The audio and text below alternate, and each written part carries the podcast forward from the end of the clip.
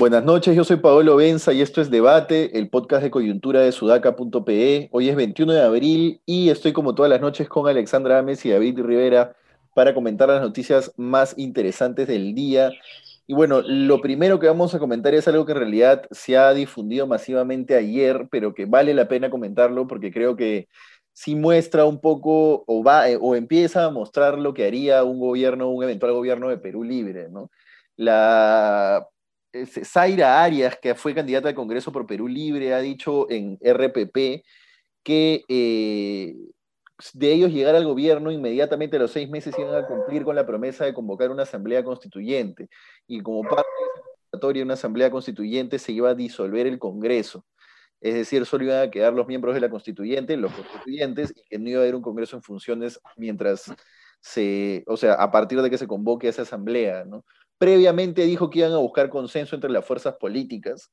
Ahora, nunca quedó claro si ese consenso se iba a expresar en el mismo Congreso o si ese consenso simplemente se iba a interpretar, si ese consenso se iba a dar por hecho o dónde se iba a interpretar ese, ese, ese consenso, ¿no? Si se iba a hacer pasando por el Congreso y luego mediante un referéndum, el referéndum eh, eh, implicaría un consenso político o un consenso ciudadano, no queda muy claro todo ello, pero lo que sí, a ver, primero todo ello, de, todo ello depende si es que eso no es viable convocar una asamblea constituyente por parte del Ejecutivo, que es lo primero que ha estado en discusión entre constitucionalistas, ¿no? Pero bueno, alguna amiga alguna vez me dijo, tú toma la decisión y luego consigue a los constitucionalistas que te respalden, ¿no? Un poco de eso es lo que hizo Vizcarra cuando cerró el Congreso. Entonces, por ahí quizás no hay tanto debate, pero lo que creo que sí es bien importante y crítico y que no me queda claro si es que Zaira Arias lo ha dicho por desconocimiento, porque se le chispoteó, porque en ese momento se le cruzaron los, los chicotes en la cabeza o lo que sea, o si es que efectivamente es lo que van a hacer, es eh, la disolución del Congreso ante una constituyente. Creo que eso no es necesario, ni recomendable, ni,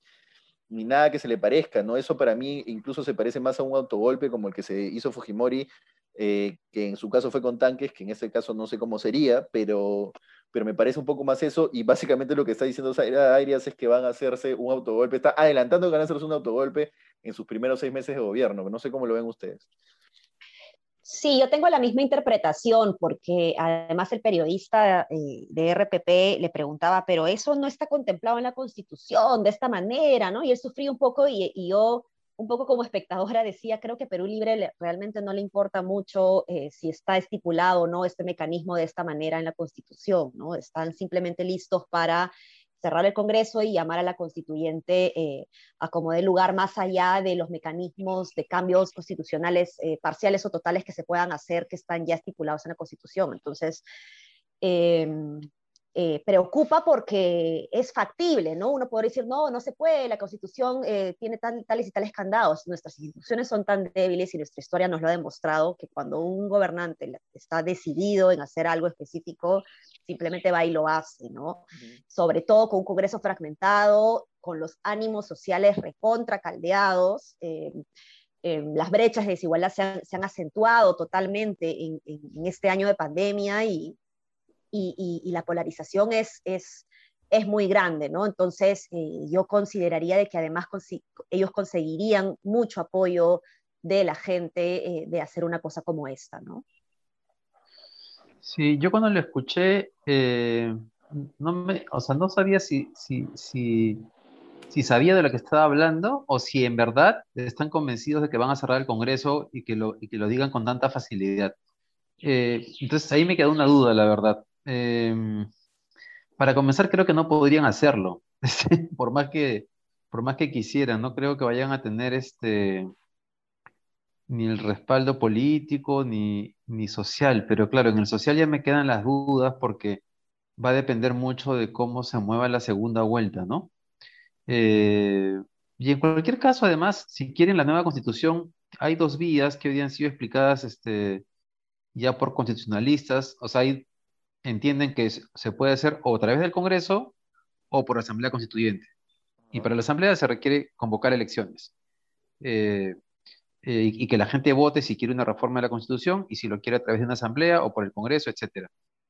Entonces, eh, pero todas esas son las cosas que Pedro Castillo tiene que aclarar, ¿no? A él le corresponde decir exactamente qué cosas es lo que quieren hacer y cómo lo quieren hacer. Y no lo estoy escuchando en estos días, pero no, no, no sé si está un poco escondido. Ahora, eh, Zaira Arias eh, se está configurando como una de las voceras de Perú Libre, ¿no? Que es lo que le faltaba a Castillo, creo yo, ¿no? Este, eh, articuladores políticos en medios, digamos, ¿no? Ahora, hace poco eh, también le pechó, pechó bastante fuerte a Beto Ortiz, creo que justificadamente. Este, entonces se está convirtiendo como una figura política fuerte, que creo que ya es virtual congresista, además creo que va a ser una, una de las agentes políticas, una de las este, figuras políticas más fuertes si es que hay un eventual gobierno de Perú Libre en el Parlamento y en general en los medios, ¿no? Entonces, nada, hay que echarle ojo a Zaira Arias, porque eh, este tipo de figuras políticas son las que luego terminan este, generando los consensos y o generando los enfrentamientos con la oposición. Oye, y ahora que dices eso, solamente quería comentar que, que, más allá de que uno tenga concordancia o discrepancia con, los, con las posiciones políticas de los candidatos de Perú Libre, sí notas una diferencia. Ayer escuché a un candidato, una candidata, una congresista de Avanza País, y pucha, los de Perú Libre tienen un discurso político mucho más estructurado que muchos de lo que estoy viendo. O sea, va a ser este, va a ser interesante, por decirlo de alguna manera. ¿A qué te refieres con, que tienen un discurso político mejor? Tienen una, un, un, discurso político mucho más articulado de lo que quieren, por qué lo quieren, las desigualdades, las diferencias, ¿no? En el otro, digamos, hay esta, esta, esta narrativa eh, eh, eh, ya repetitiva de que libre mercado, la generación de empleo, las inversiones, digamos, no hay, no hay nada nuevo, ¿no? Creo que esa es una ventaja para Perú Libre. Sí, totalmente, totalmente, me parece. Y yo diría en un momento como este, además, ¿no? igual es un discurso que siempre ha calado en regiones, ¿no? Recordemos las, las elecciones pasadas también, pero y, y, por eso el, la aprobación arrasadora que tuvo Yantumala cuando fue elegido presidente, ¿no? Pero, pero creo que el, el, contexto ha, ha, permitido que la desigualdad se tangibilice no solo en sensaciones, sino en eh, hechos concretos, ¿no? Mis hijos no pueden estudiar porque no tienen una tablet o porque no tenemos internet o porque tenemos solo un celular en casa, por lo tanto solo uno estudia un día, el otro estudia otro día, ¿no? Entonces, creo que los hogares lo tienen más claro todavía, ¿no? Sí, sí. Igual, bueno, hoy día han hecho tendencia en Twitter el hashtag Pedro Castillo ni cagando. Creo que no terminan de entender que la campaña no se va a liberar ahí, ¿no? Creo que, que si es que quieren meterle plata a algún tipo de red social, por lo menos que no sea esta que es chiquitita, ¿no? Justo hoy hicimos un análisis, un análisis en Sudaca sobre ello. Este, nada, eso. Eh, ¿Quieren comentar algo más sobre este tema o pasamos al siguiente? No, pasemos al siguiente. Bueno, lo otro, lo otro que quería comentar hoy, que es importante, me parece a mí me parece la noticia del día, es que el Poder Judicial finalmente ha autorizado excepcionalmente a Keiko Fujimori a ausentarse de Lima para la campaña electoral, ¿no? Ella por el proceso que tiene eh, por presunto lavado de activos, estaba impedida, entre algunas de las restricciones que tenía, de salir de Lima, este, y lo que han hecho es autorizarlo excepcionalmente. Ninguno de los tres medios que reportan la noticia de RPP, El Comercio y La República explican los fundamentos del juez Víctor Zúñiga, este, pero sí le han autorizado a ausentarse de Lima de forma excepcional por la campaña. Este, creo por lo menos que eso pone la cancha plana. A mí me parecía muy difícil que Fujimori pudiera emparejar la, encuesta de Ipsos sin poder viajar. Ya me pareció interesante que que pase a segunda vuelta sin poder este, moverse tan libremente, aunque entiendo que también se le dio una, suerte de autorización también similar, no igual. Este, pero no digamos, creo que están poniéndole la cancha plana, sin ser eh, a mí o, que, o simpatizar con el fujimorismo, creo que es lo que tenía que ser. Este, eh, no sé si esto lo comentamos ayer, creo que lo comentamos fuera de o dentro de, no me acuerdo del podcast, pero ayer Eduardo le respondió en Twitter a alguien que había puesto, por, ¿qué está pasando? porque no dejan viajar a Keiko? Bueno, lo que estaba pasando es que tiene una eh, acusación fiscal que, que, está pidiendo más de 30 años de cárcel, ¿no? Entonces, eh, pero de todas maneras creo que, creo, que es lo, creo que es lo justo en términos democráticos de la campaña, solamente de la campaña, ¿no? No sé cómo lo ven. Bueno, igual esto es una medida excepcional que, que, el Poder Judicial no se lo ha inventado para Keiko Fujimori, ¿no? Entonces eso es importante eh, mencionarlo. Hay, hay antecedentes de esto con, con otros tipos de actores y permisos especiales. Entonces también es, es, es importante ponerlo en contexto, ¿no? Sí, sí, sí. Sí, creo, creo que al juez no le quedaba otra, ¿no? Este, o sea, ¿qué cosa se ha buscado el proceso en el que está? Entonces, si se lo prohibían, tampoco tenía mucho de qué quejarse. Es su responsabilidad no poder viajar, pero, pero claro, al juez no le quedaba políticamente otra que, que darle el permiso para emparejar la cancha, como dices tú, Paolo. Sí, sí. Y, además, digamos, más allá de lo que, le, lo que el juez tenía o no tenía que hacer, democráticamente es saludable que los dos compitan en las mismas condiciones, ¿no? Es decir, si Pedro Castillo termina siendo presidente, que sea contra una candidata que representa la cantidad de votantes que puede representar con todas las facultades dentro de, dentro de la contienda, ¿no? No sé cómo, no sé si eso también es un factor de análisis para ustedes.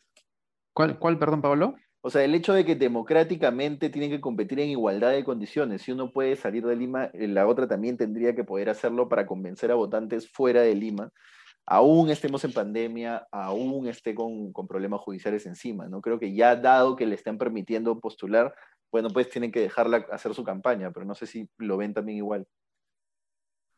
Sí, bajo el tema de la presunción de inocencia, sí, ¿no? Porque es inocente, es inocente hasta que, hasta que un juez no diga que, que, eh, no lo es. Entonces, eh, tiene el derecho a hacerlo, ¿no? Como cualquier ciudadano. Claro.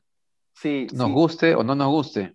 Yo lo, yo lo veo más desde el, lado, desde el lado de la viabilidad democrática de una candidatura que no, que no sale de, Lima, ¿no? Porque también por la presunción de inocencia podría decirse, bueno, entonces que no se le ponga ninguna restricción porque, porque es presunción de inocencia, pero no sé, no, pero una cosa es presunción de inocencia, que es un, principio, ¿no? Y el otro es eh, eh, que hay eh, argumentos, digamos, que, que, te inclinan a, concluir que, que, hay una obstrucción de la justicia, ¿no? Por eso es que estuvo presa, por eso es que está con, con, el ojo mucho más cerca a, a, los pasos que ella da, ¿no? Sí, es verdad. Hay, hay una diferencia entre, claro, sí, entre probable obstrucción de la, de la justicia y, y hacer campaña política. Sí, es cierto, es correcto. Bueno, nada, eso. Y lo otro que quería comentar eh, hoy es un tema que ya viene teniendo varios días y que no se habla tanto. Es ese tipo de fenómenos de los que no se habla tanto, pero ocurren, están ocurriendo cada vez de forma más masiva entre las clases más altas, entre las clases más adineradas, para decirlo mejor. Este, y es que todo el mundo se está yendo a vacunar a Miami, ¿no? Eh, familiares míos, gente que conocemos, probablemente también estén lo mismo. Este, yo por lo menos he tomado la decisión de no hacerlo, al menos por ahora, pero, pero creo que ya no hay una crítica moral de por medio, no sé, ya, sí no tendría el seso o el corazón para decirle a un señor de 60, 65 años, oye, ¿qué te hace yéndote saltándote la fila y no te vacunar a Miami? ¿no? Ya terminó siendo pues la, mira, la equidad que buscaba Sadasti, que fue mal entendida en su momento, pero que en realidad era que no se vacune el que tiene plata solo porque tiene plata, terminó siendo tal cual, ¿no? Y creo que es el mm. principio de realidad el que se termina imponiendo, no sé cómo lo ven. Sí, yo no sé si tenga que ver acá un dilema moral de la persona que, que siente la necesidad de ir a vacunarse y que, y que tenga los recursos para hacerlo, ¿no? Pero sí creo que detrás de eso hay un tema que es crucial, que finalmente, como tú dices, Paolo, esta situación termina acrecentando más las brechas, ¿no? Eh, en donde el que puede, puede, y, el que no, que aplauda, ¿no? Qué triste eso. Entonces, eh, de alguna manera creo que, que tiene que seguir, seguir habiendo una cierta reflexión y sobre todo insistencia. Eh, por parte de los grupos de poder, que son los que más posibilidades tienen de irse a Estados Unidos a vacunarse, de exigirle al Estado que tenga un buen despliegue de vacunación, ¿no? Y aquí es importante también el, el, el, sector privado, ojo, no para vacunar ni para cobrar por la vacuna, sino para ayudar en el proceso logístico, ¿no? Entonces, eh, eh, va a ser muy importante que, el Estado eh, trate de unir mayores esfuerzos para esto, ¿no? Justo eh, un amigo mío del colegio que vive en Estados Unidos, su mamá fue a visitarlo, ¿no? Y evidentemente se ha vacunado. Y quien estaba vacunando era un soldado de las Fuerzas Armadas, hay un Marine, ¿no? De Estados Unidos. Y lo que ellos dicen es que como el, hay tanta gente en Estados Unidos, ¿no? Eh, el, personal médico no se da abasto y está, han capacitado a las Fuerzas Armadas para vacunar y para llevar el proceso de registro de datos. Entonces están apoyando además en las Fuerzas Armadas para eso, lo cual me parece interesante. Ahora leí a alguien que, alguien que, no sé si en Twitter, que decía que Miami parece la clínica Delgado. Así es. sí, sí. Este, yo tampoco me, yo no creo que sea posible en estos momentos juzgar a alguien que se quiere ir en Estados Unidos. Conozco mucha gente que se está yendo. No sé si vieron que los precios se han incrementado, de los pasajes se han incrementado hasta en 800%. Terrible, sí, eh, terrible.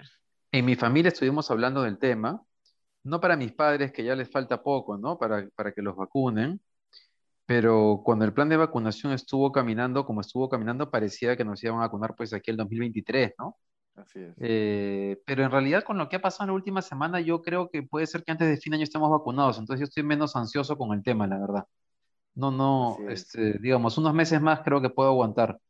Felizmente está Netflix. Ahora, lo, mismo, ojo que lo mismo no dijeron de, de Hernando de Soto. Tú, David, sí recuerdo que te pareció cuestionable por lo menos que él se ha ido a vacunar a Estados Unidos.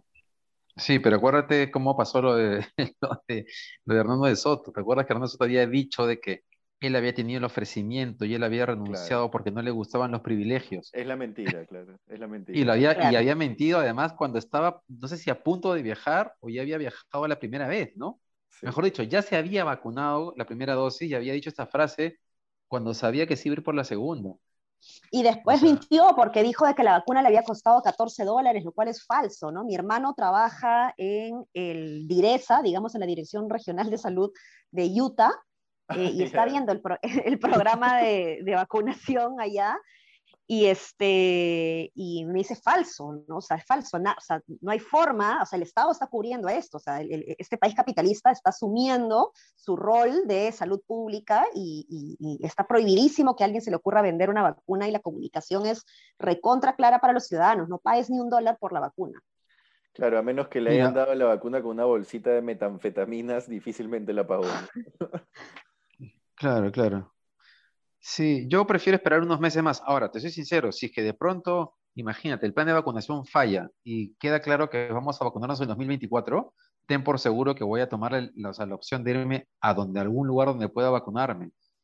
Eh, pero ahora mismo no me, no estoy apurado, pero además estaba pensando el otro día que yo tengo hijos chicos, ¿no? Y yo la verdad voy a seguir encerrado porque eh, la vacuna me reduce la muerte, la cama UCI, pero si yo salgo y me contagio y contagio a mis hijos, mis hijos no están vacunados. Entonces, en términos prácticos, para mí, voy a seguir teniendo una vida bastante de cuarentena este, por un buen tiempo, ¿no? Sí, claro. Pero yo eh, creo que por eso yo, o sea, la, la, siguiente, voy a decir algo que de repente no van a estar de acuerdo, pero el siguiente proceso de priorización, ya cuando entren las personas que no son adultos mayores, me parece que debería ser en función a la conectividad o la posibilidad de hacer tu trabajo remoto en casa. Porque, Ese es un buen punto.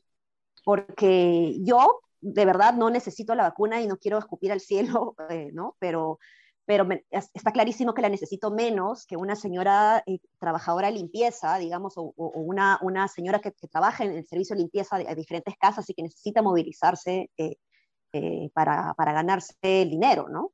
O un chico de 25 años que tiene que ir a trabajar en un supermercado, en un centro comercial todos los días. Porque al comienzo de la pandemia estaban muriendo más, más adultos mayores que jóvenes, pero ahora la verdad de las cosas es que está muriendo gente de cualquier edad por igual. Entonces, ya el tema de la previsión por edades también, claro, tal vez el criterio debería cambiar, como dices tú, Ale. Ese es un tema que podríamos conversar. ahora, bien difícil que cambien el plan ahora, ¿no? La mortalidad sigue siendo alta, más alta en, grupos etarios mayores, ¿no? Pero yo creo que, la, que se esté equiparando, digamos, porque se murieron muchísimos mayores ya, ¿no? Muchos mayores que se iban a morir ya murieron. Entonces, es verdad. Acá, acá, casi no se ha salvado nadie que no, o sea, el sistema de salud peruano casi no ha salvado a nadie que no se iba a salvar por sus propios medios, por decirlo de alguna manera. Son muy pocos y marginal, marginales los que han podido atenderse y salvarse por la atención. Entonces, creería que tiene un poco que ver con eso. Este, nada. Sí, es verdad. Una, pues. una última cosita sobre eso, ¿no? Yo también pensaría que creo que es bastante acorde con nuestra educación de los últimos 30 años, el pensamiento de si es que estos, si es que el proceso de vacunación colapsa, eh, nos vamos a donde sea y nos vacunamos, ¿no? Creo que es imposible juzgar a alguien que hoy te dice, mira, si el Estado no termina de conseguir las vacunas y sale un candidato que no tiene la más mínima idea de cómo conseguir el resto que falta, pues yo me tengo que, o sea, algo tengo que hacer, ¿no? Ahí el, cada uno vea por la suya, que nos han enseñado en los últimos 30 años, al menos yo creo haber sido producto de esa educación por lo menos casi toda mi, casi toda mi vida, creo que es, es lo que le brota a cualquier peruano, entonces eso es Mm. importante. Este, nada, eso. Una última cosita, un último dato sobre este tema, nos quedan poquitos minutos, que es que eh, según dato oficial, que ni siquiera recoge todas las muertes por COVID, porque sabemos que las muertes por COVID, un mejor proxy son los números del SINADEF, pero según eh, datos del MINSA, el, en abril, un peruano muere cada cinco minutos por el COVID-19. Es un Increíble. dato desastroso. o sea, Sí. estamos a más de un año de la pandemia. Estamos peor que en la primera ola. Estamos en medio de unas elecciones con un candidato que no tiene una sola palabra sobre la pandemia en su plan de gobierno y una candidata que no, la otra que no termina de aterrizar propuestas y que tiene a Ernesto Bustamante en su equipo de salud. Entonces, nada, eso, ese es el comentario final, ¿no? Claro, mientras hemos hecho este podcast, han muerto cuatro peruanos solamente por COVID. Así es, Así es. Es, es fuertazo. así es. Y Sí. tenemos para rato, ¿no? Eso es lo peor de todo. Y eso que con datos del MINSA, ¿no, Paolo? Sí, No, no de, no de... así es. No, Sinadef. Con Sinadef, No, no, ¿no no, no. Sina- Datos, datos de plataforma de datos abiertos del MINSA. Es- Claro. Y que se supone que registran, creo que una de cada tres, una de, cuatro, de cada cuatro muertes, una cosa así, pero que Mm, registran mu- sí. muy poco, ¿no? Sí, estamos, sí, estam- sí. estamos, estamos mal, mal, mal, mal, mal, mal, ¿no? Claro, es que algunas personas con COVID mueren por neumonía, por ejemplo, y se registra por neumonía. Claro. Entonces, sí. Nada, termin- terminemos con esa nota triste esta vez, pero bueno, invitamos como siempre a todos a compartirnos, a, a- a comentarnos y, y- y gracias a los que lo han estado haciendo en estos últimos días. Hemos visto un aumento considerable en las interacciones eh, eh, respecto al tema electoral que, que es, es feliz, es, es alegre. Así que nada, muchas Sí. gracias y nos vemos mañana. Listo, nos vemos. Hasta mañana. Chao, chao.